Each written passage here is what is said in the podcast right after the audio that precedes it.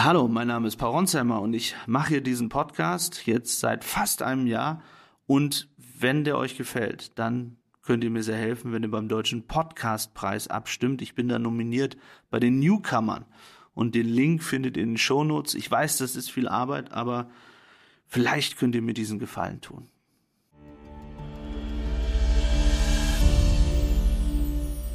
Hallo, mein Name ist Philipp Piertoff, ich bin Journalist und Kollege von Paul Ronsheimer. Und wir haben uns heute entschlossen, spontan eine Sonderfolge aufzunehmen, weil es ein ganz besonderer Tag ist, ein trauriger Tag. Und zwar soll der russische Oppositionspolitiker Alexei Nawalny in der Strafkolonie gestorben sein. Die russischen Behörden haben heute mitgeteilt, also ganz konkret der russische Strafvollzugsdienst, dass Nawalny am 16.02.2024, also am Freitagmorgen, bei einem Spaziergang in der Strafkolonie das Bewusstsein verlor. Man habe alle notwendigen Wiederbelebungsmaßnahmen durchgeführt, die brachten jedoch keine positiven Ergebnisse und die Notärzte stellten den Tod des Verurteilten fest. Diese Meldung hat heute die gesamte Welt erschüttert, Russland erschüttert, und natürlich auch die Münchner Sicherheitskonferenz, wo Paul sich heute den ganzen Tag aufgehalten hat. Also die Konferenz, wo alle wichtigen Politiker, vor allem Außen- und Sicherheitspolitiker, Militärs, CEOs, also alle wichtigen Entscheider der Welt heute zusammengetroffen sind. Und auch dort ist diese Nachricht natürlich eingeschlagen. Paul, wie hast du das erlebt? Ja, Philipp, ich war zu dem Zeitpunkt, als diese Nachricht passierte, also als die Nachricht um die Welt ging, im Bayerischen Hof. Das ist das Hotel mitten in München, komplett abgesperrt, denn es werden ja neben Zelensky zum Beispiel auch äh, Kamala Harris erwartet, beziehungsweise sie ist schon da, dort. Also ein Hochsicherheitsaufkommen und dort sind auf engstem Raum ganz viele Außenminister, Verteidigungspolitiker in dieser Konferenz. Und die Nachricht ging durch die Reihen und alle waren wahnsinnig schockiert natürlich, weil damit zum jetzigen Zeitpunkt, glaube ich, niemand gerechnet hat. Nawalny war so ein bisschen fast vergessen, kann man sagen. Und dann passierte etwas, was vielen dort wirklich den Atem genommen hat. Die Ehefrau von Alexei Nawalny war als Gast oder ist als Gast auf der Sicherheitskonferenz. Julia Nawalny. Julia Nawalny. Und sie hat dann selbst dort gesprochen. Also kurz nachdem sie selbst erfahren hat, dass ihr Mann sehr wahrscheinlich tot ist, hat sie dann ein, eine Rede gehalten. Sie hatte vorher gesagt, dass sie eigentlich gedacht hat, sie will sofort zu ihren Kindern fliegen, aber hat dann gesagt, sie möchte etwas sagen und ähm, sie hat gesagt, wenn es wahr ist, will ich, dass Putin bestraft wird. Sie hat da eine Rede gehalten und hat gesagt, der Tag wird bald kommen, ich richte meine Worte an aller Menschen auf der Welt. Wir müssen zusammenkommen und gegen diese Leute kämpfen. Wir müssen gegen dieses Regime kämpfen. Putin persönlich muss verantwortlich gemacht werden für all die Verbrechen, die er in unseren Ländern begangen hat. Also diese Worte hat sie wenige Stunden oder noch nicht mal eine Stunde, nachdem die Nachricht um die Welt ging, dort auf der Bühne live in München gesagt. Sie hat dafür Standing Ovations natürlich bekommen. Vor ihr saß Kamala Harris, die Vizepräsidentin, die im Raum war, die vorher gesprochen hat, viele andere prominente Politiker. Und ja, also. Paul, müssen wir eine Frage vielleicht sofort abräumen, und zwar die Frage, ja, was hat Putin denn damit zu tun? Noch ist ja nichts geklärt. Ich glaube, das kann man sehr schnell eigentlich abschließen. Auch wenn die ganz genauen Todesumstände heute nicht geklärt sind, ist es natürlich klar, dass der russische Diktator für den Tod von Nawalny verantwortlich ist. Er hat ihn 2020 im Sommer vergiften lassen. Nawalny hat nur knapp überlegt, wurde damals nach Berlin ausgeflogen, lag äh, wochenlang im Koma. Als Nawalny zurückkehrte, hat der Kreml ihn weggesperrt, hat ihn jetzt in eine Strafkolonie nördlich des Polarkreises gebracht, unter furchtbarsten Bedingungen dort eingesperrt und jetzt soll Nawalny tot sein. Ja, also man wird sicherlich äh, niemals zweifelsfrei sagen können, wie genau er gestorben ist, denn alle Aussagen, die von dort kommen, die auch jetzt kommen, dass es nach einem Spaziergang gewesen sein soll, dass er reanimiert worden sein soll, das ist alles russische Propaganda am Ende, von der wir nicht wissen, was davon stimmt, ob überhaupt etwas stimmt. Du hast vollkommen recht, egal wie und warum er gestorben ist. Die Verantwortung liegt bei Putin, weil er ihn dort ins Gefängnis gebracht hat und, und festgehalten hat. Einfach nur, weil er ein Oppositionspolitiker war. Die Frage dennoch ist natürlich die, und das hat auch alle jetzt heute bei der Sicherheitskonferenz beschäftigt. Das muss man sich so vorstellen, da treffen sich auch alle Geheimdienstler dieser Welt, also alle zum Beispiel vom, vom deutschen BND, Verfassungsschutz, aber auch die viele CIA, ähm, britische Geheimdienste, alles auch aus allen Ländern dieser Welt kommen dort zusammen. Und natürlich reden da auch viele darüber, was könnte dort wie passiert sein. Also es ist nicht so, dass irgendjemand Beweise dafür hat und sagen kann, Putin hat dann und dann irgendeinen Befehl gegeben und so war es. Es gibt dort Theorien, dass es für Putin um ein weiteres Zeichen an die Opposition geht, um zu zeigen, das passiert ja mit euch, wenn ihr gegen, mich stellt. Dann habe ich eine weitere Theorie gehört aus diesen Kreisen, dass es auch sein könnte, dass es Leute im Kreml sind, die, wie soll man sagen, die diese, diese radikalen diesen radikalen Kurs unbedingt beibehalten wollen, also im Sinne von keine Annäherung an den Westen, über das jetzt wieder viel gesprochen wird, ne, dass es mögliche Verhandlungen geben kann, also genau. was es damit zu tun hat auch. Genau, denn, denn ähm, du sprichst es an, dieser Tod könnte weitreichendere Konsequenzen haben, worüber wir gleich sicherlich auch nochmal sprechen werden, aber ich lese mal ein Zitat vor, ähm, was Joe Biden, der US-Präsident, 2021 gesagt hat, als er festgenommen wurde, Alexei Nawalny, da hat Biden gesagt, ich habe Putin klargemacht, dass die Konsequenzen für Russland verheerend wären, wenn Nawalny im Gefängnis sterben sollte. Jetzt ist Nawalny tot, jetzt wird dieses Zitat natürlich wieder rausgeholt und die Frage ist deshalb auch, wie wird die Welt reagieren? Also Joe Biden kann sich theoretisch nicht mehr an das Zitat erinnern, aber es wird ihm jetzt doch sicher wieder vorgelegt. Ja, es wird aber ganz sicher kommen. Verheerend, verheerende Konsequenzen für Russland, das kann ja alles bedeuten. Das klingt erstmal so hart, aber es könnte im Zweifel doch auch wieder nur ein neues Sanktionspaket sein, oder? Ja, es könnte alles Mögliche sein, aber also ich finde das Wording verheerend schon sehr stark, dass man jetzt nicht sagen kann, oh, wir haben noch irgendeinen Konzern in, Deutsch, äh, in Russland sanktioniert und das ist jetzt unsere Antwort. Also man merkte auch sofort bei der Sicherheitskonferenz, dass es da sehr aufgeregtes Treiben gerade bei den US-Delegationen gab. Da ist ja nicht nur Kamala Harris zu Gast, die Vizepräsidentin, sondern auch Anthony Blinken. Und du hast sofort in diesen riesigen Delegationen mit wahnsinnig viel Sicherheit und sehr viel Protokoll dort unterwegs sind, dass jetzt alle zusammensitzen, sicherlich auch mit den internationalen Partnern und eben darüber diskutieren, was und wie man reagiert. Normalerweise ist es so, dass jetzt erst einmal versucht wird, Geheimdiensterkenntnisse zu bekommen, also herauszufinden, was wie wo wirklich passiert ist. Vergleichbar vielleicht ähm, mit dem Tod von Prigozhin, wir erinnern uns, dem Anführer der Wagner-Gruppe, der im Sommer ähm, ja, bei einem Flugzeugabsturz ums Leben gekommen ist, wo dann ein paar Wochen später oder Tage klar war, es wurde eine Bombe in diesem Flugzeug installiert und es gab jetzt vor wenigen Wochen auch Berichte darüber, äh, dass diese Bombe auf Geheiß von Putin dort installiert worden ist. Und die große Frage wird sein, kann man irgendetwas äh, in dieser Form herausfinden? Aber da sind wir wieder beim Anfang, Philipp. Am Ende ist es ja so, dass Putin dafür verantwortlich ist, egal wer, wie, wo dort im Gefängnis reagiert hat, denn er hat ihn dort erst hingebracht. Und ich erinnere mich an das Jahr 2020, glaube ich. Ich war damals in Minsk äh, und habe über die Proteste berichtet, als er vergiftet wurde und dann nach Deutschland gebracht wurde mit einem Flieger, einem deutschen Flieger damals. Und er war dann in einer Klinik in, in, in Deutschland, in der Charité, glaube ich, äh, abgeschirmt in der Berliner Charité und versteckt. Und alle dachten, jetzt ist alles gut. Und du hast ihn damals interviewt bei Axel Springer. Es gibt da Bilder von ihm in dem legendären Journalistenclub. Wie war das für dich, Alexei Nawalny zu treffen? Denn du sprichst Russisch, so wie er. Du hast ganz anders sicherlich auch mit ihm reden können. Ja, es war damals mein zweites Interview mit ihm. Das erste habe ich über Skype geführt, ein paar Jahre zuvor. Und er ist ein wahnsinnig lockerer Typ. Also man muss sich das im Oktober 2020 so vorstellen.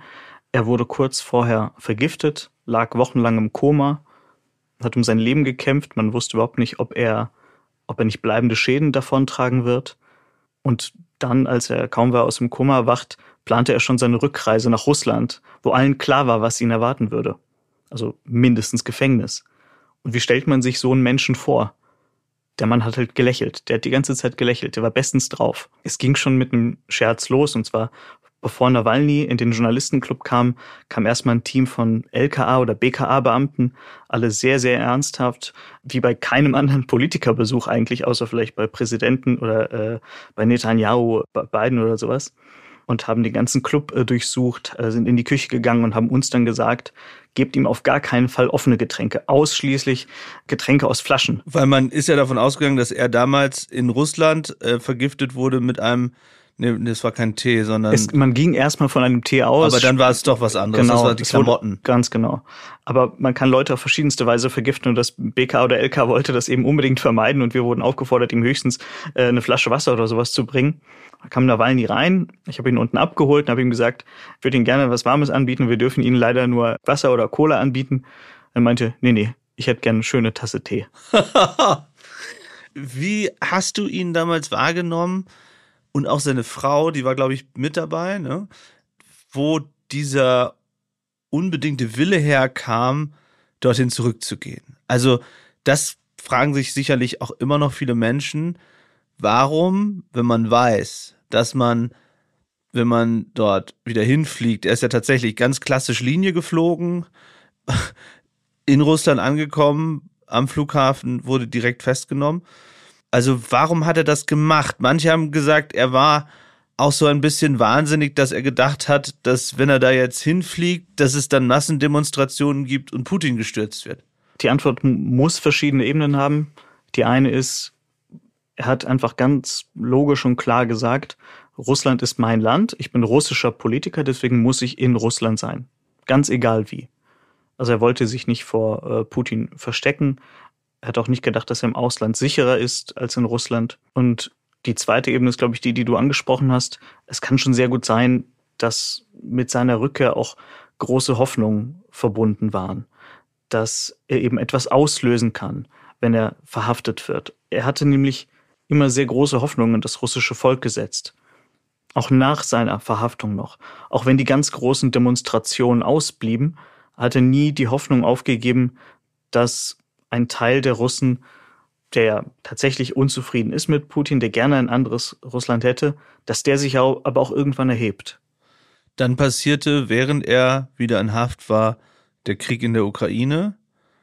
Er hat sich über dann seine Frau und andere immer gegen diesen Krieg ausgesprochen. Ja, er hat sich sehr klar gegen den Krieg positioniert. Er stand in der Ukraine zwar auch in der Kritik wegen äh, teils etwas uneindeutiger Aussagen. Zu Krim hat er sich zu, in der Krim, Vergangenheit. Genau, das, das wurde von seinem Team dann aber wiederum revidiert.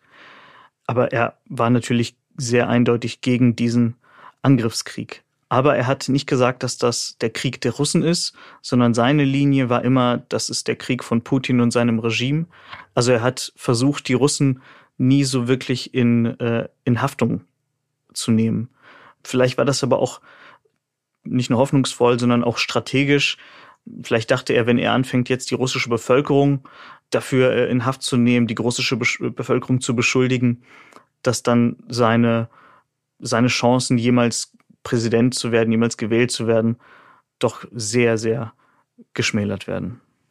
Hast du danach irgendwie Kontakt weiter gehabt in den letzten Monaten und Jahren zu seinem Umfeld äh, und zu seiner Frau? Seine Frau ist dann immer auf Veranstaltungen aufgetreten, hat sich viel geäußert, dass Nawalny eben nicht in Vergessenheit gerät.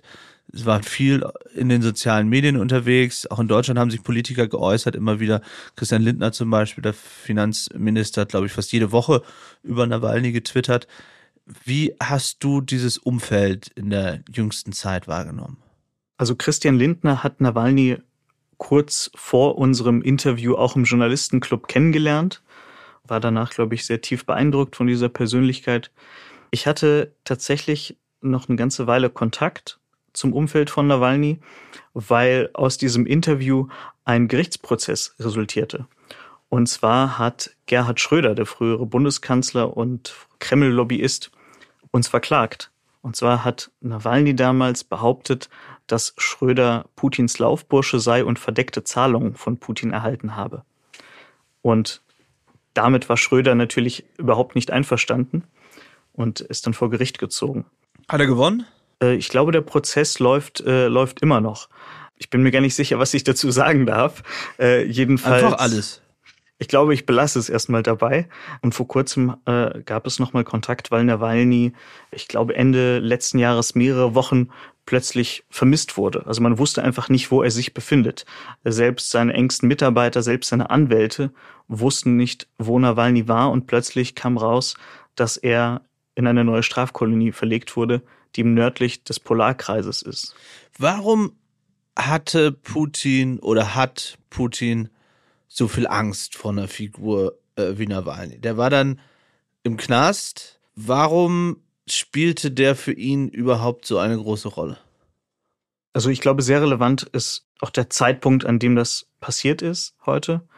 Das ist fast auf den Tag genau drei Jahre nach seiner Verhaftung in Russland und auf den Tag genau einen Monat vor Beginn der Präsidentschaftswahl in Russland.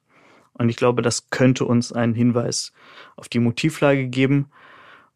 Und ja, Nawalny ist in Haft. Nawalny konnte nicht kandidieren, aber Nawalny war so eine Art Fixpunkt der russischen Opposition. Er war immer noch ihre Leitfigur. Sein Team hat auch nach der Inhaftierung unermüdlich weitergearbeitet, Spenden gesammelt, und vor allem investigativ recherchiert. Und die haben einen Korruptionsskandal nach dem anderen aufgedeckt. Und ein berühmtes Video zum Beispiel von Putins Protzanwesen rund um St. Petersburg, wo es so Drohnenaufnahmen gibt. Und er hat immer wieder alles im Umfeld von Putin aufgedeckt, glaube ich, von seinem Sprecher Peskov. Von Dmitri Medvedev. Medvedev, äh, auch viel, von Putin selbst, ja. Wie viel Geld sie gestohlen haben am Ende und was dann in den sozialen Medien ja. extrem äh, groß geworden sind. Deswegen hat er sicherlich äh, viele Feinde.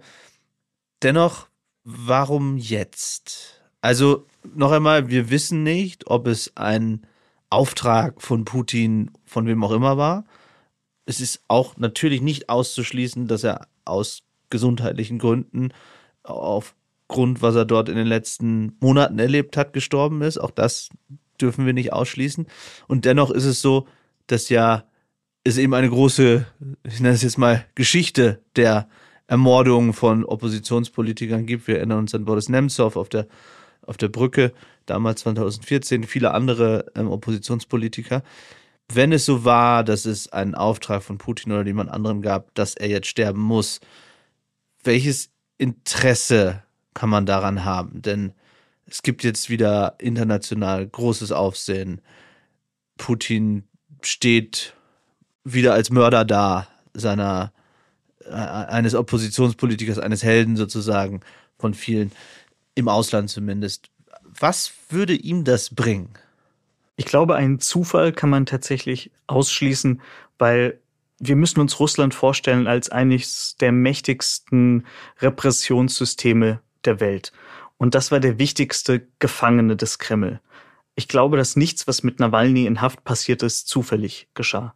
Das kann ich mir nicht vorstellen, dass man nicht bestens über seinen Gesundheitszustand unterrichtet war.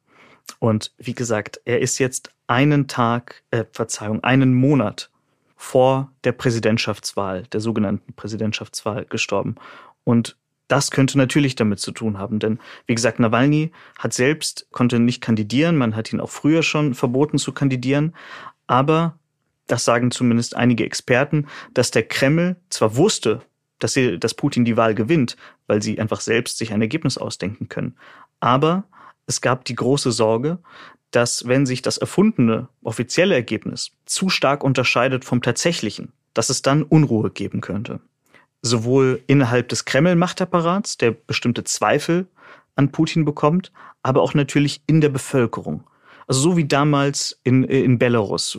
Du hast ja aus Minsk berichtet, da war das ja äh, genauso, nur in einem weniger ja, und stabilen es waren System. Millionen auf der Straße und da dachte man eine Zeit lang, sie würden stürzen. Weil der Und- Betrug zu offensichtlich war. Genau, und weil, weil es große Angst gab und dann, ja, gab es die Verhaftung von allen Oppositionspolitikern, die es gab und die Straße wurde brutal unterdrückt.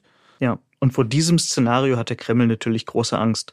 Also ob vor dem Maidan-Szenario in der Ukraine oder jetzt vor dem Minsk-Szenario.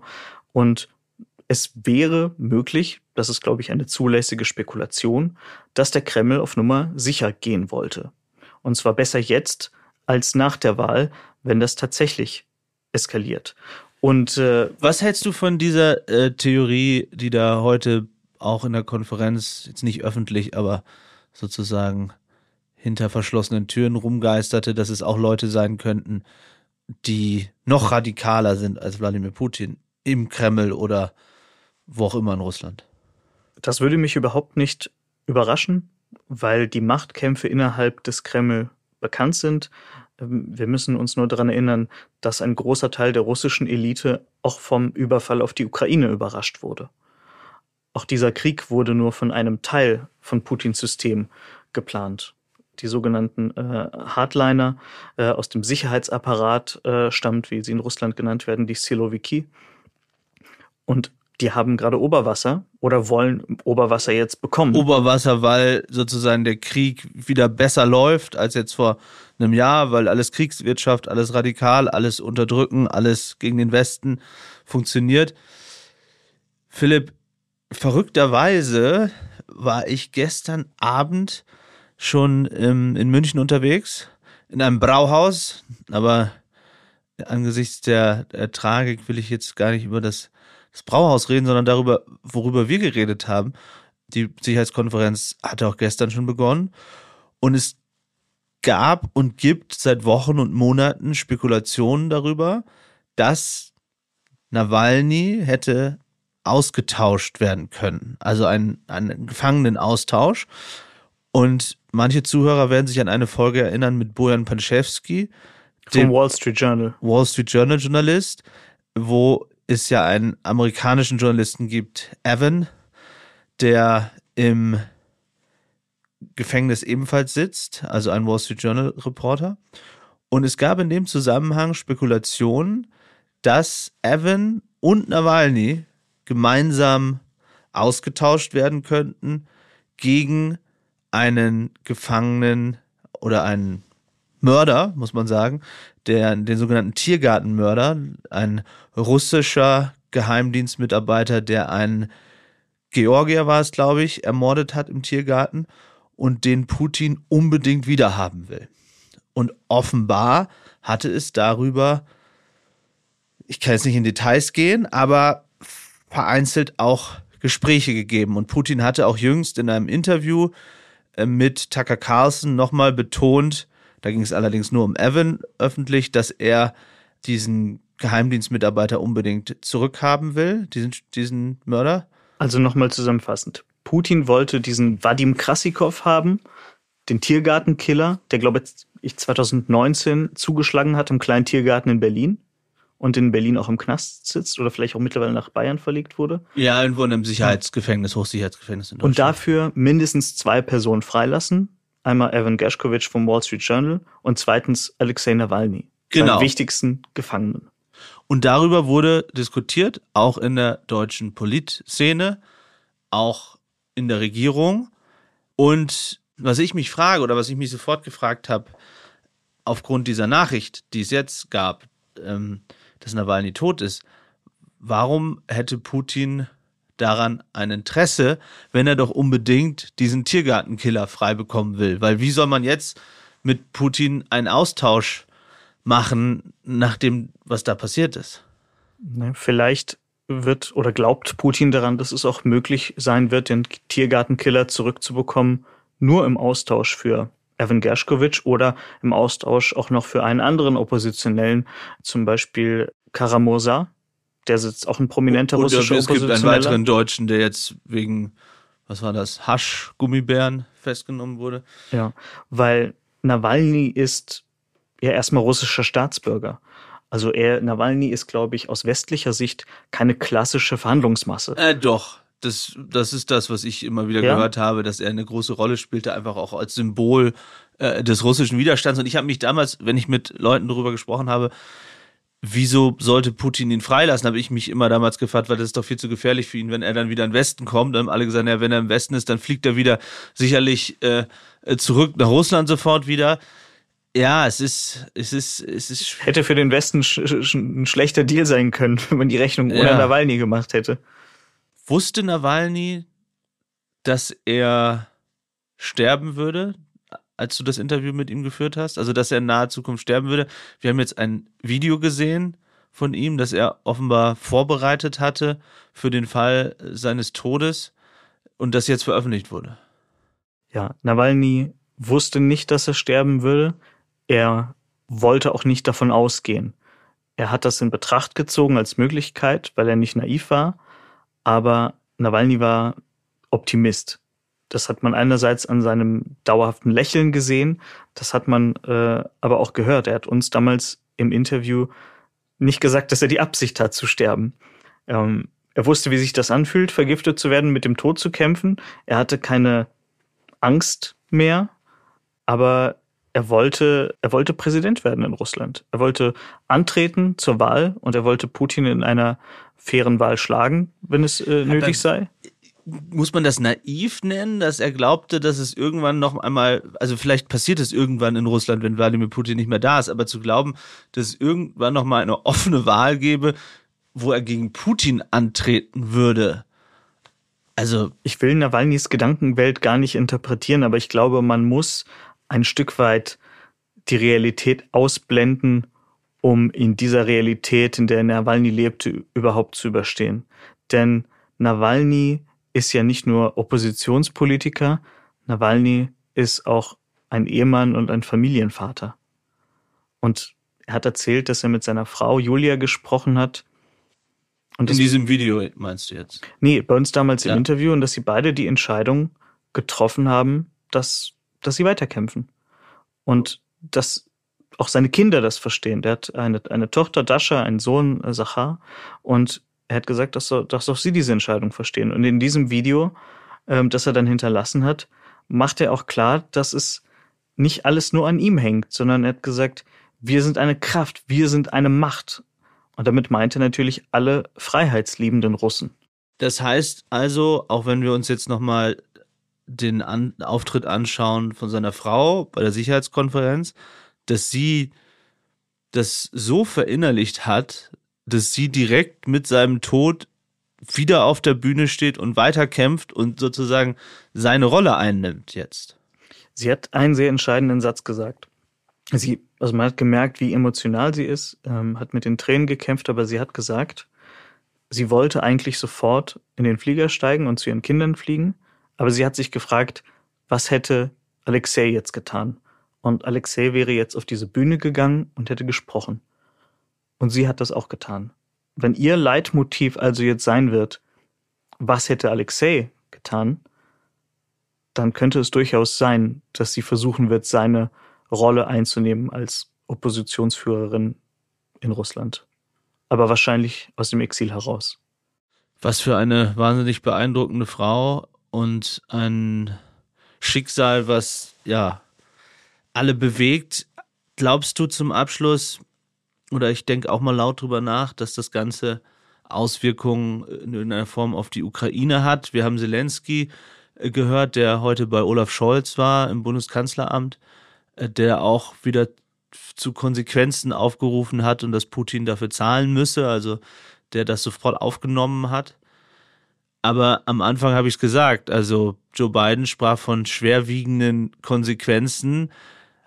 Also wenn man jetzt nicht an Politsprech gewöhnt wäre, sondern mit normalen Menschen auf der Straße sprechen würde, dann würde man bei schwerwiegenden Konsequenzen ja damit rechnen, dass es irgendetwas gäbe, was dem anderen wirklich, wirklich, wirklich wehtut. Aber das wird, werden sich die USA kaum trauen ja, das werden sich die USA nicht trauen, wahrscheinlich auch äh, europäischen Staaten nicht. Ähm, man hat bei Nawalny ja schon einmal den Fehler gemacht. Als er vergiftet wurde äh, im August 2020, haben sich alle empört Aber die deutschen Politiker haben es beispielsweise an Nord Stream 2 festgehalten. Also Und wollten das russische Regime unbedingt weiterfinanzieren. Und ausgerechnet die Frau, die Nord Stream 2 entschieden mit verhandelt, vertreten und verteidigt hat, Angela Merkel, sie hat sich heute geäußert zum Tod äh, von Nawalny. Und man muss sagen, es ist etwas Besonderes, denn sie äußert sich eigentlich kaum noch. Warum hat sie sich geäußert, glaubst du? Weil Merkel und Nawalny durchaus ein besonderes Verhältnis zueinander hatten. Sie hat sich damals sehr dafür eingesetzt, dass er ausgeflogen wurde. Und Na Nawalny war ihr auch sehr dankbar. Sie hat ihn damals äh, in der Charité besucht. Und ich glaube, dass sie auf menschlicher Ebene sehr gut miteinander klarkamen. Aber, wie du es gesagt hast, sie hat sich für Nord Stream eingesetzt und sie hat auch nicht davon abgelassen, nachdem er vergiftet wurde. Man wollte das immer schön trennen und die geschäftlichen Interessen standen halt im Vordergrund. Also man muss sagen, das war vor dem Das- Ukraine, ja. also nicht vor dem Krieg, aber vor dem Vor dem großen Überfall auf die gesamte Genau, Ukraine. Ja. Es war Aber ein, 21. ein Gedanke noch dazu, was sich jetzt verändern könnte. Es geht, glaube ich, jetzt nicht um ein bestimmtes Sanktionspaket. Das ist gar nicht das Entscheidende. Ich glaube aber, dass der Westen jetzt vielleicht verstehen könnte, wenn er das wirklich ernst nimmt, dass Putin kein anderes Russland zulassen wird. Putin versucht durch den Tod Nawalnys auch klarzumachen, es gibt keinen Ersatz. Macht euch gar nicht erst die Hoffnung, dass irgendwann jemand Besseres kommt. Das heißt, alle Träumer, die mit Russland verhandeln wollen, um einen langfristigen Frieden zu erreichen, um wieder ins Gespräch zu kommen, hoffen, dass Russland vielleicht auch mal ein bisschen wieder die Daumenschrauben lockert, das wird nicht passieren. Das ist die Botschaft, die Putin schickt. Wie, und du beobachtest fast jeden Tag die russischen Medien. Leider hast, ja. Hast du, ja, du bist einer der wenigen, der ja, also bei uns zumindest alles äh, da verstehen kann. Wie haben sie reagiert und wie werden sie reagieren, denkst du, die nächsten Tage? Wird man versuchen, den Tod irgendwie äh, dem Westen zuzuschieben oder was, was erwartest du von der verrückten russischen Propaganda? Ich glaube, man wird das klassische Konzept anwenden, äh, flood the zone with, äh, with shit. Auf der einen Seite wird man Putin haben, der sagt, ja, das wird jetzt alles einfach ganz normal untersucht. Und dann werden aus verschiedensten Richtungen alle möglichen Verschwörungstheorien kommen. Also ähm, äh, vorgetäuscht. Zelensky äh, ist schuld. Zelensky, äh, Westen, seine eigenen Leute haben ihn umgebracht. Tucker Äh, vielleicht. also absolut alles, damit sich jeder so ein bisschen was raussuchen wird. Und es wird natürlich auch wieder eine massive Verleumdungskampagne geben. Also man framet ihn als, als westlichen Agenten, als äh, ganz normalen Straftäter, Drogenabhängigen und Alkoholiker. Wir werden das alles äh, wieder hören. Aber das russische Ziel ist natürlich jetzt auch, sämtliche Demonstrationen, die entstehen könnten, massiv zu unterdrücken. Philipp, zum Abschluss vielleicht der Moment, als du Nawalny getroffen hast oder ihr Nawalny getroffen habt im Journalistenclub. Was ist besonders hängen geblieben vom Charakter von Nawalny? Vielleicht auch etwas, was uns etwas lehrt oder was dich besonders beeindruckt hat vom, vom Menschen Nawalny, vom Widerstandskämpfer Nawalny? Und was können wir von ihm lernen? Ich glaube, man kann zwei Dinge von ihm lernen. Das erste ist, dass man trotz ernsthaftester Situationen Spaß haben kann. So wie wir beide. Nein, so ernsthaft ist es bei uns zum Glück nicht. und so viel Spaß haben wir auch gar nicht. Ja, so wie, wie Nawalny. Nein, aber wir haben, ähm, wir haben nach dem Interview ein Fotoshooting gemacht, wie immer. Und der Fotograf hat natürlich versucht, äh, ein bisschen lockere Stimmung zu erzeugen und hat ihn gefragt, ob er Musik anmachen soll. Und Nawalny äh, geriet dann äh, völlig in Ekstase und meinte, ja, unbedingt. Und zwar, was wollte er hören? Rammstein, so laut es nur ging.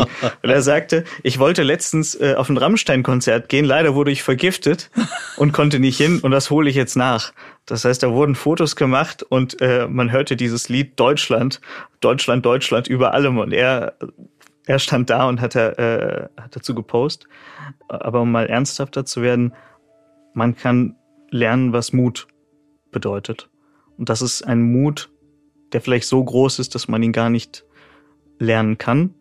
Ich habe ja schon sehr viel Respekt vor dir, Paul, dass du immer Nee, wieder. bitte, also Nein, aber das. nicht- nicht- nee, nicht irgendwie- jetzt lass mich doch mal ausreden. Ich darf auch mal was Nettes sagen. Soll, oder soll ich wieder, es wieder düster werden? Hast du das so gerne? Nein, ich habe großen Respekt vor dir, dass du immer wieder äh, an die Front fährst in Bereiche, in die ich mich nicht trauen würde. Aber Nawalny, der so bereit ist, für ein Ideal alles zu geben und alles aufzugeben, alles zu verlieren, im Glauben an etwas Besseres. Und ja, er ist kein westlicher Liberaler und auch Nawalny ist äh, durchaus ein streitbarer äh, Politiker, das ist klar. Aber dass jemand in einer Diktatur den Kampf ansagt und bereit ist, alles aufzugeben, ich hoffe sehr, dass vor allem ein Teil der russischen Bevölkerung ihn sich als Vorbild nimmt und endlich aufsteht gegen dieses Regime. Das ist ein schönes Schlusswort. Vielen Dank, Philipp, für all deine Insights. Danke dir, Paul. Diesem doch wirklich traurigen Tag, wo Alexei Nawalny im Gefängnis gestorben ist.